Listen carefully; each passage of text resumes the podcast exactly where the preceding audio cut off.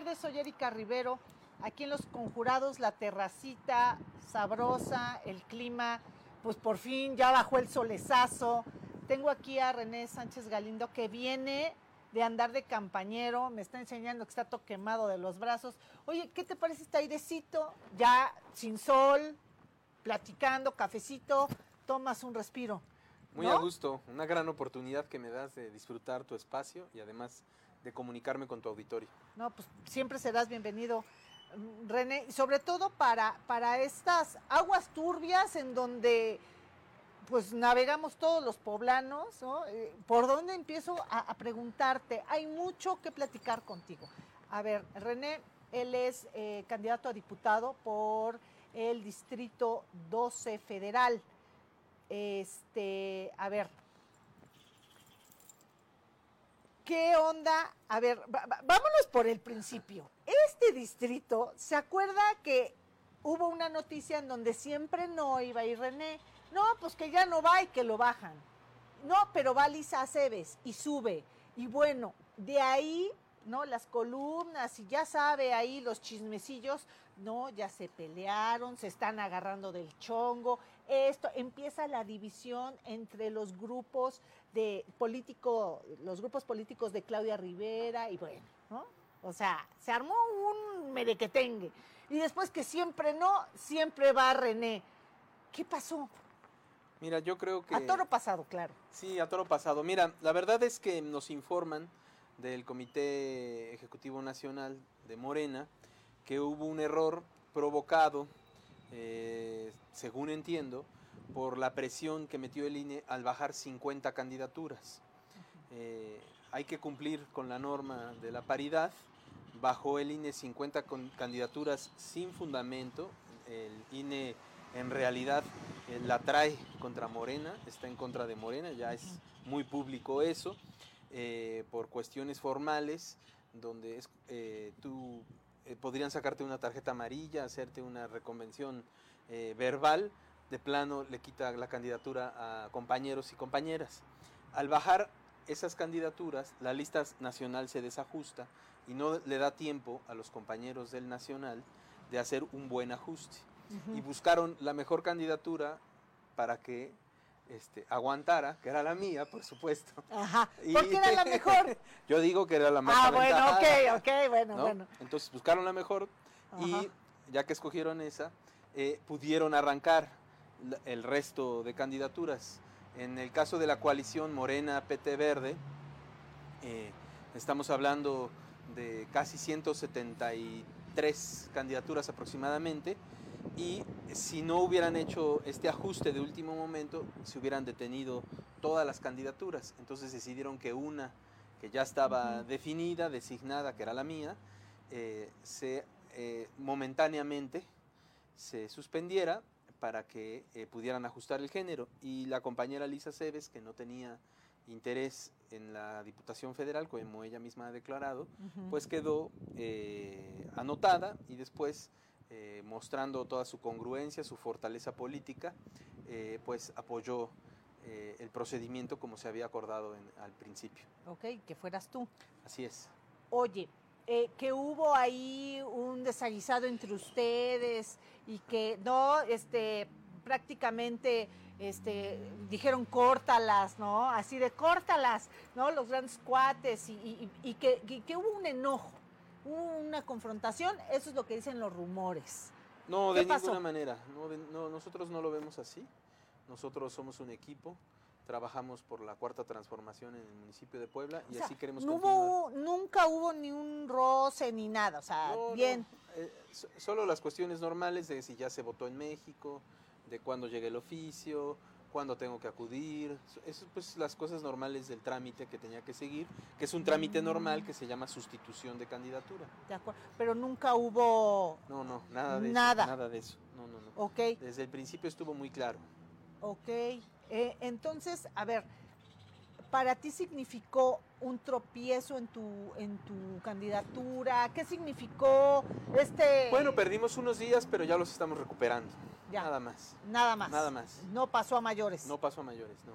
¿Cómo ves al Distrito 12? ¿Cómo lo sientes ahorita ya que estás caminando? Sí, yo veo mucho entusiasmo. la gente eh, reconoce el trabajo de Morena, de la Cuarta Transformación, está contenta eh, con todas las acciones que se han realizado desde el gobierno federal y los demás gobiernos, por supuesto.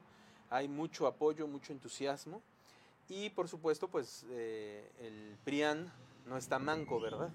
Los candidatos del PRIAN no están manco y están haciendo su publicidad, están haciendo su luchita, están tratando de que la gente no se acuerde qué hicieron, dónde nos pusieron, que no se acuerden de los gasolinazos, ¿no? que nos dejaron la gasolina en 19 y siguen 19. Ojo ahí, algunos vecinos me han comentado que está en 20, 21, busquen la eh, gasolinera que sí está en 19, ahí hasta de menos de 19 pesos. Ustedes ponen litros de a litro en la aplicación y fácilmente podrán ir a gasolineras que están en 19 pesos.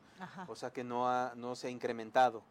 Entonces, eh, pues se les olvida que eh, Calderón subió de 6 a 12 pesos la gasolina y que Peña Nieto de 12 a 19 pesos. ¿no? ese tipo de cosas se les olvidan, pero trata el PRIAN de confiarse en esa desmemoria, pero estamos seguros que la población tiene memoria, que está contenta, que vamos por la cuarta transformación y que nos va a apoyar. Oye, René, ¿de verdad ves a la gente contenta eh, te lo digo porque hay muchos poblanos que se sienten apáticos de la política en general, no, no de Morena, sino no quiere saber de elecciones, no quiere saber de políticos, está angustiado por su bolsillo, está angustiado porque pues la economía, ¿no? En este nuevo año que empezó, bueno, ya tenemos ya cuatro mesecitos, ¿no? Pero pues nada más, ¿no? Sí, mira, por supuesto que estamos en un proceso todavía de la pandemia estamos en la crisis económica, digamos, derivada de la crisis sanitaria, que se siente, por supuesto, en cada uno de los poblanos y poblanas. Sin embargo, mucha gente sabe que por primera vez se le volteó a ver. Cuando tú tocas puerta por puerta, hablas con cada uno de los ciudadanos que te encuentras en la calle, ellos mismos te dicen, es que ahora sí nos están tomando en cuenta, ya nos voltearon a ver, ya somos parte de la transformación. Eh, a eso me refiero con contentos. El mexicano, en las personas que, vivimos en México, nuestra cultura nos hace muy resistentes, muy fuertes. Y ante esta adversidad, que por supuesto que es una adversidad, tenemos la capacidad de sonreír y de estar contentos. ¿Por qué? Porque a diferencia de otras crisis económicas, donde las soluciones se quedaban arriba y no permeaban en la sociedad, hoy esas soluciones están permeando, están llegando abajo donde la gente lo necesita. Y eso se vive en la calle, poco a poco en las casas tocando. Y sí, yo sí veo ese entusiasmo. Por supuesto, en un marco de una crisis económica eh, derivada de la crisis sanitaria. ¿Tú crees que la gente salga a votar? Hay pronósticos, pues así como tristones, ¿no? De 35%. Mira, la verdad es que no llegábamos al 40 en las elecciones intermedias, a pesar de que hubiese mucha competencia política, a pesar de que hubiese distintas alternativas que hoy quedó demostrado que no eran distintas, todos van juntos. PRI, PAN y PRD son lo mismo, tienen la misma política económica, quieren seguir el mismo régimen de corrupción, eso es lo que están buscando. Y ah, eso también lo tiene muy claro la gente, ¿eh? que los de antes eran corruptos eso lo tienen muy claro. Entonces, eh, eh, antes esa era la oferta política, hoy hay dos ofertas políticas, como siempre lo mencionamos. La de siempre, el neoliberalismo, un solo, un solo grupo que se pone de acuerdo con diferentes caras, pero que se ponen de acuerdo siempre, que es el PRI y el PAN, y una alternativa de transformación que representamos millones de mexicanos y mexicanas que estamos luchando. Eh, René, ¿tú cómo estás trabajando esta, esta campaña?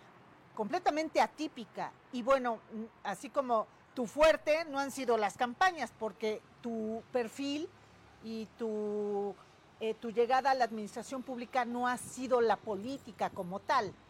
Entonces, ahorita que ya lo, lo estás viviendo en carne propia y además es una campaña sumamente atípica, distinta, complicada y y polarizada además. Sí. Eh, ¿cómo, es para ti esto? Mira, ¿te eh, gusta? Sí, me gusta, por supuesto. Mira, nosotros somos defensores de causas sociales. Sí. Y tenemos mucho contacto con la gente. Entonces, esta campaña también es una oportunidad para presentar nuestro trabajo y también es para tener nuevamente ese contacto con la gente. Por ejemplo, les digo, llevo 15 años defendiendo las áreas verdes de la Margarita y siguen verdes. Llevo 7 años defendiendo los campos deportivos del seminario que en las colonias del sur, Leobardo Coca, Patrimonio y esas colonias, y siguen siendo deportivos. Entonces, la verdad es que nosotros nos dedicamos a las causas sociales, hemos hecho eso, defendemos todas esas causas, llevamos 10 años defendiendo el maíz nativo y ya por decreto presidencial se prohibió que se siembre el, maíz transgénico en México. Entonces hicimos esa, esa, causa 10 años, o sea, 15 años en la margarita, 10 años en el maíz, 7 años en la causa de, los campos deportivos del seminario, además de los presos políticos que hemos liberado, también eh, hemos tenido ese tipo de causas que eh, Moreno Valle encarceló a jóvenes, y en sus propios tribunales les fuimos a ganar, ¿no? porque demostramos sus mentiras, o sea, fueron detenidos con mentiras. Entonces, eh, todo eso me da la oportunidad de darlo a conocer, ese trabajo, y además de relacionarnos con las personas. Y algo que disfruto mucho es ver que la cuarta transformación está penetrando al país. O sea, que tú tocas una puerta y vas, das, ya recorres una calle, te metes en una más chiquita y llegas a un recoveco de calles, tocas la puerta y sale una persona que conoce las políticas. O sea, tú vas, sí vas de puerta en puerta, o sea, vas y vas tocando. Por supuesto. Unas seis horas, ocho horas diarias hago eh, brigada por supuesto. Además, en la mañana hacemos cruceros o paraderos, algunas entrevistas. Ya me entrevistaron de Radio AMLO, que también son mis cuates hoy. Ah, Ahora tu entrevista. Entonces, este, estamos muy activos, tenemos muchas. De acuerdo. Sí. Bueno, eh, Puebla y a nivel nacional hubo este escándalo político que encabezó el diputado Saúl Huerta, que estaba buscando la reelección. Obviamente esto no va a ser posible, la reelección por el Distrito 11 Federal. Em, vaya, ni el presidente AMLO lo defendió, obviamente em, el gobernador tampoco, obviamente Claudia Rivera tampoco, y bueno, em, le podríamos poner muchas etiquetas, usted le puede poner todas las que quiera, pero desde este espacio, bueno, nada más estamos informando, ¿no? Este, obviamente, pues hay todavía otras eh, ya seis eh, declaraciones de jóvenes que se dicen abusados por Saúl Huerta y bueno, la justicia está siguiendo ahí su camino. Esto, ¿cómo es para ustedes, sobre todo a los candidatos a diputados federales? Y bueno, claro que, que, les afecta a ustedes, les afecta a los diputados locales, les afecta a Claudia Rivera, les afecta a Morena en sí, incluso a nivel nacional. ¿Cómo es esto para ti? ¿Qué van a hacer ante, ante, ante esta situación? Porque pues sus críticos dicen, ya ven, ahí están los candidatos de Morena, así son todos. Pues estamos aquí en la guerra, ¿no? Entonces, pues... así ahí como lo planteas, me permites decirte algo muy importante. Para nosotros en Morena, eh, quienes luchamos incluso desde antes de que fuera un partido político, eh, lo más importante son los principios. Y en ese sentido, lo de menos es la afectación hacia nosotros, lo demás es lo que estaba realizando o aparentemente estaba realizando porque se tiene que juzgar, eh, tendrá que llevarse al juicio, pero inmediatamente perdió la candidatura, inmediatamente perdió su permanencia en, en la fracción parlamentaria en la Cámara de Diputados, en la fracción de Morena, perdió su permanencia eh, se están ya pronunciando varias voces, a mí incluso me preguntaron, le dije, bueno, a mí no me corresponde votar, pero yo sí estaría de acuerdo porque se hiciera el procedimiento legal para que lo investiguen. Todos en Morena están haciendo esa manifestación, el presidente del partido también se manifestó, tú ya mencionaste a los gobernantes emanados de Morena, que aquí es, desde la presidenta municipal, el gobernador y por supuesto el presidente de la República, eh, rechazaron esto. ahora sí se pusieron de acuerdo, ahora sí los tres están de acuerdo. Es que los principios son primero, ¿no? Y nosotros no tapamos las cosas. Eso creo que es algo muy importante que poco a poco se va a ir entendiendo. En, en Morena, nosotros queremos una transformación que no oculte, que no meta la basura abajo de la alfombra para decir que la, ya limpiaron la ciudad. Nosotros preferimos visibilizar los problemas. Eso es, y, y, no es un asunto que esté en los estatutos de Morena o algo, es una vocación. Nosotros así somos. O sea, pensamos que primero es visibilizar un problema, visibilizar la desigualdad social tan grande que tenemos, visibilizar la discriminación, visibilizar los abusos sexuales. Nosotros siempre hemos pensado que se, por eso somos eh, quienes denunciamos, quienes levantamos la voz. Por años nosotros fuimos y denunciamos eh, eh, las, las, violaciones, lo que te comentaba de los jóvenes que fueron detenidos, un, un, sinnúmero de causas que nosotros hemos llevado para denunciar y hacer visible las cosas. Cuando los representantes de Morena han ido llegando a los gobiernos, así se mantiene, o sea, se hace visible. Por lo tanto, a Saúl Huerta, lamentablemente para su familia y para él, pues se le acabó todo, pero es secundario para nosotros, porque lo más importante son los principios. Y meterse con menores de edad, por supuesto tendrá que determinarlo un juez, pero hasta ahorita, hasta donde sabemos, pues es algo que no, no podemos tolerar de ninguna manera y por supuesto que lo hacemos visible y pasa a segundo plano si nos afecta. Nosotros además pensamos que eso no tendría por qué afectarnos porque la ciudadanía tendría que darse cuenta y estamos seguros que lo hará, que somos diferentes, que nosotros no tapamos, no ocultamos, no protegemos, no existe influyentismo, somos diferentes y queda de manifiesto nuestra forma de actuar, somos diferentes e inclusive, como tú decías, ahora sí se pusieron de acuerdo. Parece extraño, pero no lo es, porque este es un asunto de principios. Y que no estemos de acuerdo en otros temas eh, no significa eh, que vayamos a claudicar a nuestros principios. Significa que por principios defendemos lo que creemos. ¿Lo van a expulsar de Morena o qué va a pasar? Bueno, tampoco me corresponde a mí, pero entiendo que sí, que sí, ya se fue expulsado de la fracción parlamentaria, que es un procedimiento más sencillo. Eh, ahora vendrá un procedimiento más complicado, que es el del, ser eh, miembro del partido, ser protagonista del cambio verdadero. Eh, pues no podría hacerlo, ¿verdad? Desde el nombre que le pusimos a la militancia del partido. Y además, pues vendrá lo más complicado, que es la investigación penal y la sanción judicial que corresponda. De acuerdo. A ver, em, en, este, en este entendido de que ya se está caminando ¿no? con, con, este procedimiento en contra de Saúl Huerta, ¿no? ya por el lado de la justicia, pero pues por lo mientras, ahí está ese, ese lugar ahí pendiente. ¿Quién va a ser el candidato a diputado? Y aquí, bueno, que había varios nombres, obviamente esta es una decisión que entiendo que es a nivel nacional, ¿no? En la Federación de Morena se están tomando esas decisiones. Pero en la lista estaba eh, Eduardo Cobian Carrizales, ¿no? Estaba este Leobardo Rodríguez, este, y bueno, y también estaba Iván Galindo. Así es. Y que eh, no salió publicado en la jornada que tú dijiste que no, que cómo es posible y que él no pertenece a la cuarta y no sé qué. ¿Es cierto? a ver, ¿cuál es tu opinión? Porque parecería, bueno, quien más estuvo hasta arriba de la lista era Iván.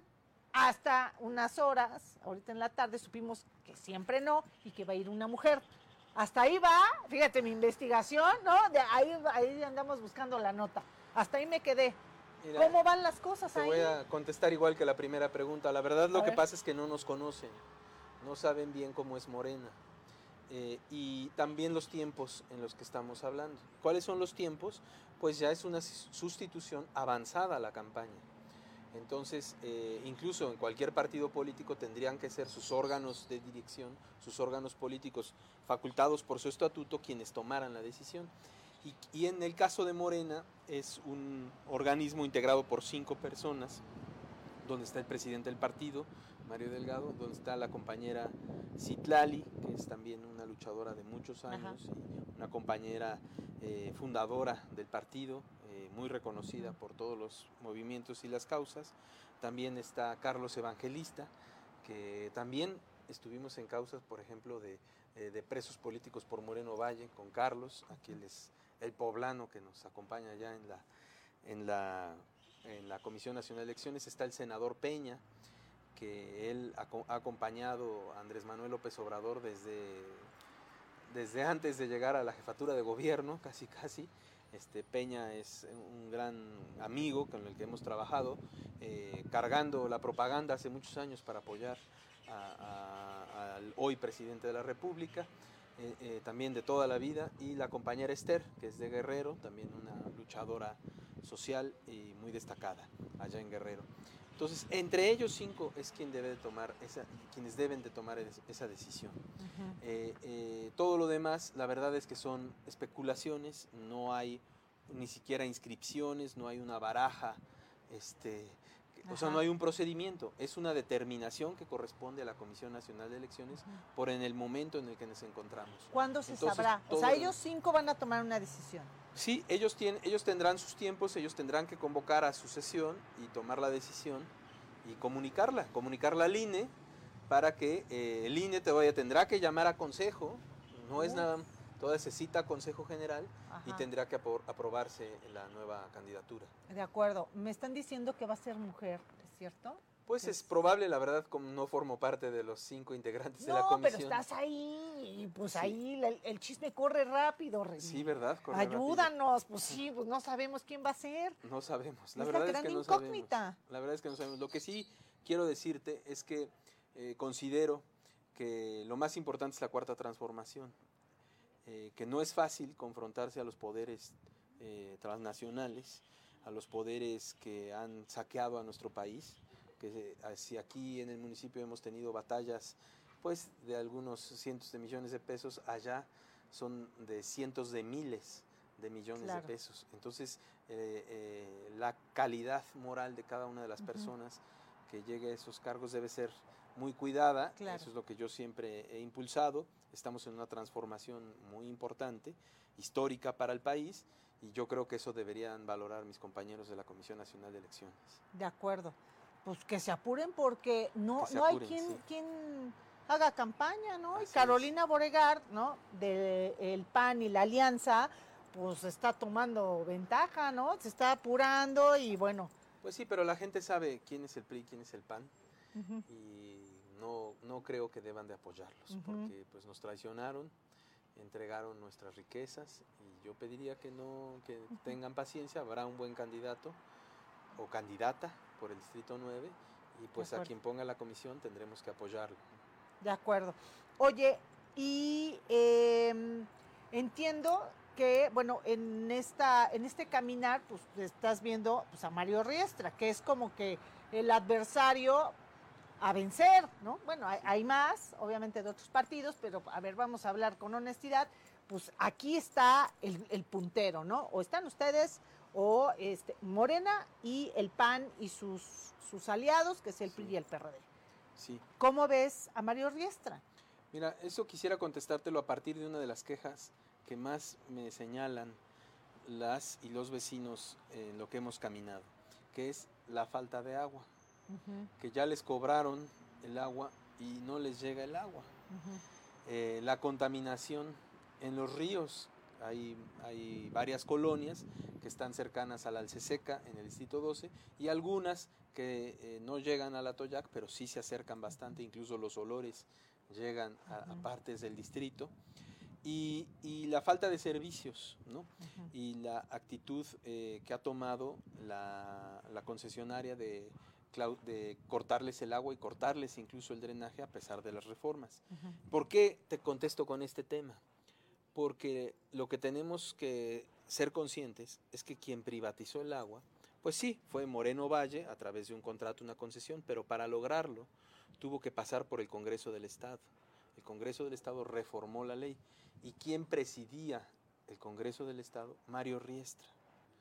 Entonces, debe ser muy claro para la ciudadanía que todo lo que ha fallado la concesionaria. ¿Y por qué digo que ha fallado? Porque los ríos están igual o más contaminados, porque la deuda que se tenía, supuestamente se privatizó para resolver la deuda que tenía el organismo operador, y resulta que la deuda sigue creciendo. Así es. Que es el, único problema financiero del gobierno del Estado es su APAP. Entonces, ¿de qué sirvió la privatización? Sigue. Y pues por supuesto las quejas ciudadanas, tanto de las tarifas, los cortes, eh, que no llegue el agua, que se le ha reducido el, la el suministro de agua. ¿Y quién fue el responsable de todo esto? Pues el ex gobernador, pero también el Poder Legislativo, que en ese momento encabezaba Mario Riestra. Y por lo tanto, pues eh, si las poblanas y poblanas no quieren seguir sufriendo, pues no deben de darle los votos al PRI y al PAN, que solo lanzan candidatos de este tipo. De acuerdo.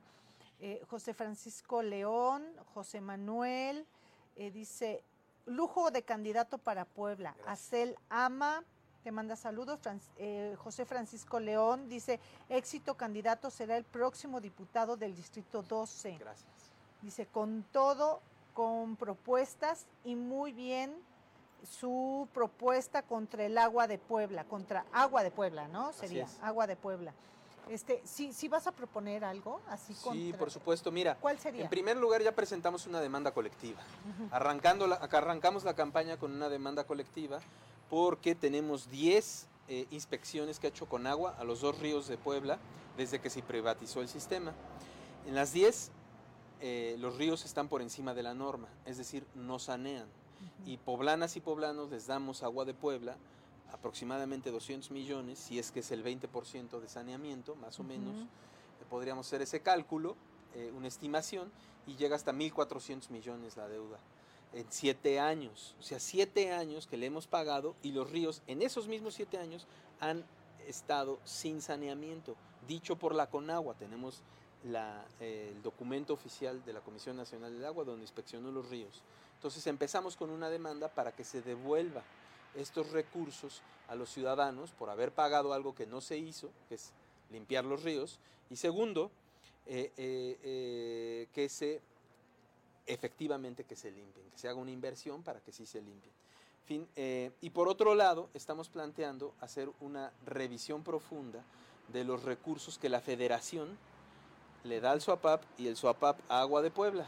Resulta que sí hay recursos del gobierno federal eh, que año con año se, transfieren para que haya infraestructura hidráulica en el municipio. De acuerdo. Y vamos a hacer una revisión profunda de esos, de, esa, de esos recursos federales. De acuerdo. Oscar Landini te manda saludos. Marco Valderrama, preguntarle por qué dejó crecer el ambulantaje en el centro histórico en su gestión. Sí, mira, en realidad es que no creció el ambulantaje. Cuando nosotros los recibimos, los recibimos en 3.000 eh, ambulantes, dicho por el comisionado del gobierno del estado.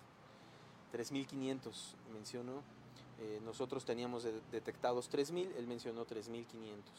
Y eh, cuando nosotros dejamos, estábamos en 750 eh, comerciantes en la vía pública en el centro histórico. lo que sí sucede son dos cosas. Una, que nosotros no somos hipócritas. Nosotros sí hacemos pública las cosas y decimos, inclusive en, en época COVID, dábamos un reporte diario, diario, diario, diario, todos los días, todas las mañanas presentábamos cuáles eran las circunstancias reales de lo que estaba sucediendo, no solo en el centro, sino en la ciudad, en los tianguis, en todos lados. O sea, nosotros damos a conocer las cosas. Y segundo, como nadie, como ningún funcionario público y como ningún gobierno municipal, eh, denunciamos hasta en 80 ocasiones, 80 denuncias penales presentamos a la fiscalía, porque no tanto los comerciantes, sino sus mal llamados líderes, que en realidad son administradores y yo diría hasta extorsionadores, eh, podría catalogárseles como tal, eh, quienes utilizan grupos de choque para impedir el ejercicio de la autoridad. Aún así, redujimos el número de manera importante. Claro, hay que considerar que la pandemia generó una crisis económica, que la gente tiene necesidades y que buscan la, manera de ganarse la vida, de ganarse el pan de cada día, lo cual nosotros no lo vemos mal, pero no, lo que sí vemos mal es cuando se descompone esta situación y se generan actos irregulares o grupos de choque, eh, como lo hacen estos líderes. Entonces, 80 denuncias presentamos contra las principales agrupaciones que eh, existen en Puebla y pues nos quedamos esperando que la fiscalía actuara. ¿no? Una de mis propuestas es que tenemos más policías, tenemos juicios orales, pero las fiscalías siguen igual, ¿eh? no han cambiado. Ahí hay, ahí hay un punto que tenemos que avanzar. Y uno de los ejemplos es que presentamos 80 denuncias eh, por grupos de choque. Oye, pero, pero esta queja sí es muy generalizada. Sí. Yo creo que ya también estás hasta acá, ¿no? De que siempre te están diciendo, oye, ¿y por qué dejó eh, René que salieran tantos los ambulantes? Y estuvo hace ratito. Ah, pues este Marco Antonio Prosperi. Sí. Ahorita te lo encontraste. También Sí. dijo lo mismo. Es que, o sea, mi reclamo más sentido, así lo primero que dijo fue los ambulantes en la calle. Es, Miran, a ellos les molestó mucho, inclu- inclusive a Marco Antonio, cuando yo mencioné que medimos el comportamiento de los 500 locales del centro histórico que monitoreábamos, o sea, 500 comercios establecidos y todo el comercio en la vía pública en el centro histórico, y resulta que cumplieron más, no todos los días, pero sí la mayoría de los días cumplieron más los comerciantes en la vía pública las medidas sanitarias impuestas por el gobierno del estado que los propios locatarios. Entonces, sí existe eso, pero también yo llamaría a, a serenarse y a ver que todos tenemos necesidad, que todos tenemos una... eh, todos estiramos un poquito la liga para que nos vaya mejor. Y la autoridad lo que tiene que hacer es a todos ajustarlos a la norma. Y cuando llegó una situación generalizada que fue COVID, puso de manifiesto eso. Cuando se fueron levantando algunas restricciones, establecí otro, otro, otra medida. Y resulta que de estos mismos 500, un promedio de 20% de estos, o sea, 100 locales comerciales son a su vez ambulantes. O sea, ellos mismos ocupan el espacio público como ambulantes. Entonces, eh, vámonos, vámonos, vamos aceptando la realidad comercial que tenemos todos y vamos poco a poco regulándola. Es fundamental, si una autoridad, si un inspector entra cualquier lugar, no solo de comercio en la vía pública, también inspectores de desarrollo urbano, que también hubo algunos temas, incluso con el gobierno del estado, y da una orden y no se cumple, si da una, un inspector da una orden y no se cumple, tiene que llegar la fiscalía. Eso es un delito. De acuerdo. Si no se actúa así, pues entonces no vamos a llegar a ningún... ¿Sabes qué se hace entonces? ¿Sabe por qué tenían 3.000 cuando no los dejaron? Pues porque viene el moche y fluye hasta que se apaciguan todas las, todas las voces. ¿no? Ok. Ah, Eso es lo que se hacía. Obviamente conmigo no hubo un quinto. Yo les decía muchas veces, y yo Mm. demandé a Monsanto, por siete años le ganamos, nos sembró maíz transgénico. Cada permiso le paramos como, nada más a Monsanto, como 40 permisos, si no me equivoco, si no tengo mala memoria. Ujú. Damos como 80 O sea- o permisos sea- en total, o sea, queda- millones de dólares y nunca Ajá. me movieron, ¿verdad? Claro. O sea, el, el moche en los ambulantes era como que algo permitido en las administraciones municipales. Pues lo que se maneja, eh, porque es todo, no hay registro. Lo No, que- no, pues cómo. Lo que se maneja es que ese, ese mismo recurso fluye, fluye, fluye hasta llegar a quienes... O sea, fluye, fluye, es- pasas el moche Así es. a, hasta dónde. Pues hasta que ya no te critiquen. Ajá. Ok. Y nosotros nunca hicimos eso. Nosotros somos resistentes, perseverantes, no nos da miedo la crítica, Ujú, aguantamos, estamos hechos en terracería, ujú. como nuestro dirigente, y Ujú. pues así vamos, a, así vamos a continuar, ¿no? Eh, yo creo que se hizo un buen trabajo, como nadie, te digo, denunciamos esto. Los líderes más importantes, generalmente cuando alguien que ocupara el cargo que yo ocupé salía, pues lo que tenía era acuerdos para campaña, ¿no? Básicamente eso es lo que tenía y en mi caso no es así. Yo voy casa por casa. ¿no? Yo no tengo ningún acuerdo de ese tipo. Yo soy ma- ma- manifesté mi postura, aplicación de la ley, por supuesto. Y algo muy, decirte algo muy claro, cuando Mario Riestra estaba eh, de secretario del ayuntamiento, ¿qué crees que sucedía en el centro histórico? Echaban bala. ¿Y quién se acuerda hoy de eso? ¿Quién lo dijo? O sea, llegaban a balazos a sacarlos. Y los comerciantes respondían también. ¿Y qué denuncia penal hubo? O sea, la hipocresía es lo que gobernaba Puebla hasta que llegamos nosotros. Nosotros no echamos bala, nosotros sabemos que es un acto irregular, sí, pero de personas que están, se, se quieren ganar la vida. Quienes los extorsionan, eso sí, llegan a niveles aparentemente delincuenciales y por eso los denunciamos. Y tiene que actuar la autoridad. De acuerdo. ¿no? Muchas veces sabía antes que los medios que estábamos presentando una denuncia penal, los propios líderes ambulantes me hablaban por teléfono para decirme, oye, ¿qué está pasando? ¿Por qué estás denunciando penalmente? Pues porque estás cometiendo delitos. ¿Cómo es que saben eso? Porque fluía la información, ¿no? Entonces hay que cortar eso, hay que cortar eso y denunciarlo, denunciarlo. Tenemos que tener en todos los ámbitos de gobierno gente que no le tiemble la mano, ¿no? Eso es lo que Ajá. necesitamos.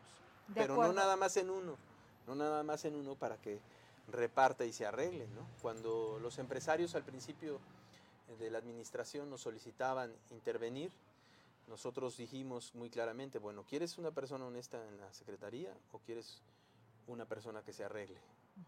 Dijeron, no queremos una persona honesta, entonces soy yo.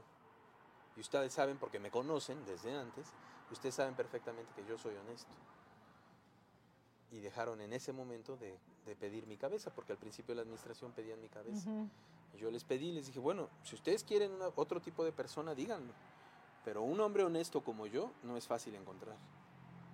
Así les dije. No, eh, eh, es que, eh, bueno, lo que estás comentando así de, con esa seguridad de, a ver, un hombre honesto como yo, ay, Es que mira, Erika, déjame decirte una cosa. ay, Déjame decirte una cosa.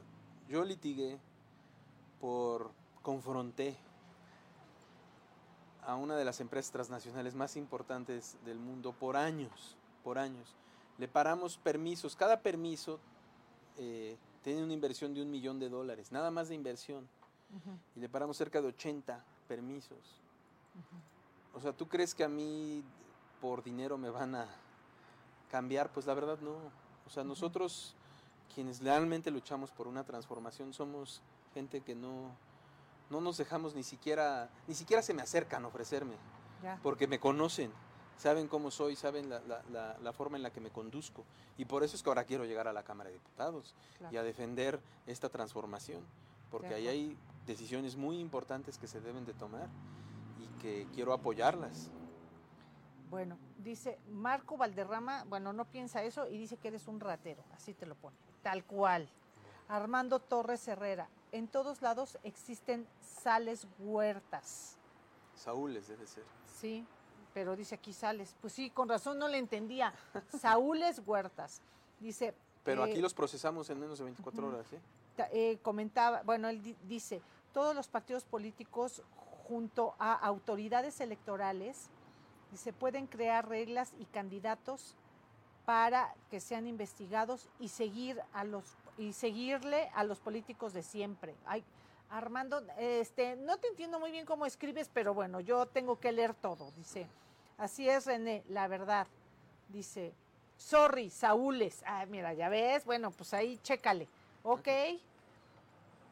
Muy bien. Pues muchísimas gracias, René. Sánchez Galindo, por estar aquí. Fuertes declaraciones las de ahorita. Y bueno, esperamos que tenerte aquí para ver cómo sigue la campaña y cómo van las cosas. Claro que sí. Tu pronóstico, La sociedad no va a permitir que regresen los corruptos. Confíen en nosotros. eh, somos gente de trabajo, gente de la transformación y vamos a dar una lucha por las y los ciudadanos. 15 años defendiendo la margarita, 10 años defendiendo el maíz, 7 años los campos del seminario y ahora queremos ir a la Cámara de Diputados. perfecto. Pues muchas gracias.